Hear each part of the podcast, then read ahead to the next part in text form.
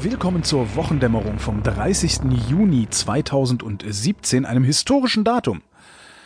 Denn ähm, nach aller Wahrscheinlichkeit wird heute, wir nehmen ja donnerstags abends auf, wird heute der Deutsche Bundestag die sogenannte Ehe für alle beschließen und damit der Diskriminierung der Homosexuellen in der Bundesrepublik Deutschland ein Ende setzen.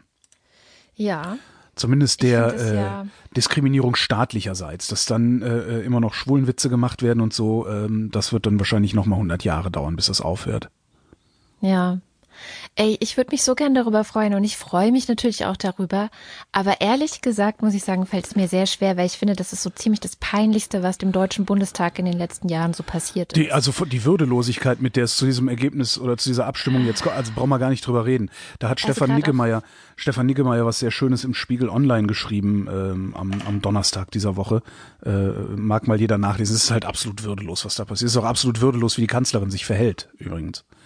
Weil es halt überhaupt keine, die hat halt überhaupt keine Position dazu. Die ist noch nicht mehr in der Lage zu sagen, ich finde das gut oder ich finde das schlecht. Sondern immer so, nee. Naja.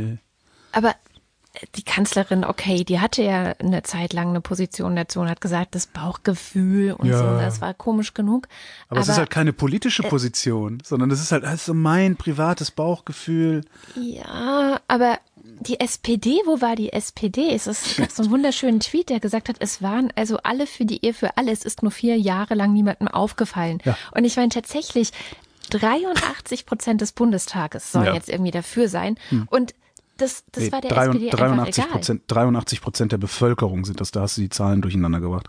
Es gab äh, eine ähm, repräsentative Umfrage der Antidiskriminierungsstelle des Bundes. Da sind 83 Prozent rausgekommen. Interessanterweise 83 Prozent für die Ehe für alle, aber nur 75 Prozent für Volladoptionsrecht. Also da scheint es nochmal irgendwie so einen Unterschied zu geben. Mhm. In der Wahrnehmung auch der Leute. Ja, ich meinte Die auch SPD, übrigens. die SPD hat sich weggeduckt. Die hat das gemacht, was sie am besten kann. Ne, aber für mich, ich, ich finde es wirklich, also ich finde dieses Ding so viel weitgreifender. Ich finde, das zeigt einfach, das ist ein Schuss ins Knie für jeglichen Fraktionszwang, den man im Bundestag ja so selbstverständlich irgendwie hat. Und für diese ganze Koalitionsdisziplin, das, ich meine, die Kanzlerin hat ein Brigitte-Interview gegeben. Das Ja. muss man sich auch nochmal auf der Zunge zergehen lassen. Sie wurde in einem Brigitte-Interview gefragt und hat dann so geantwortet, dass das eigentlich eine Gewissensfrage ist und so.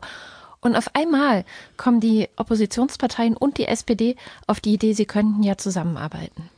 Ja. Das ist doch, äh, ich, oh, Ne, der Deutsche Bundestag ist jetzt zu Ende. Ne? Also diese Legislaturperiode ist durch. Also jetzt ist Sommerpause und äh, danach ist dann Bundestagswahl.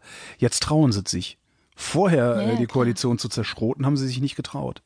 Und vor allen Dingen wissen sie ja auch selber nicht, hm, hm, hm, hm, hm, haben wir genug auf unserer Seite.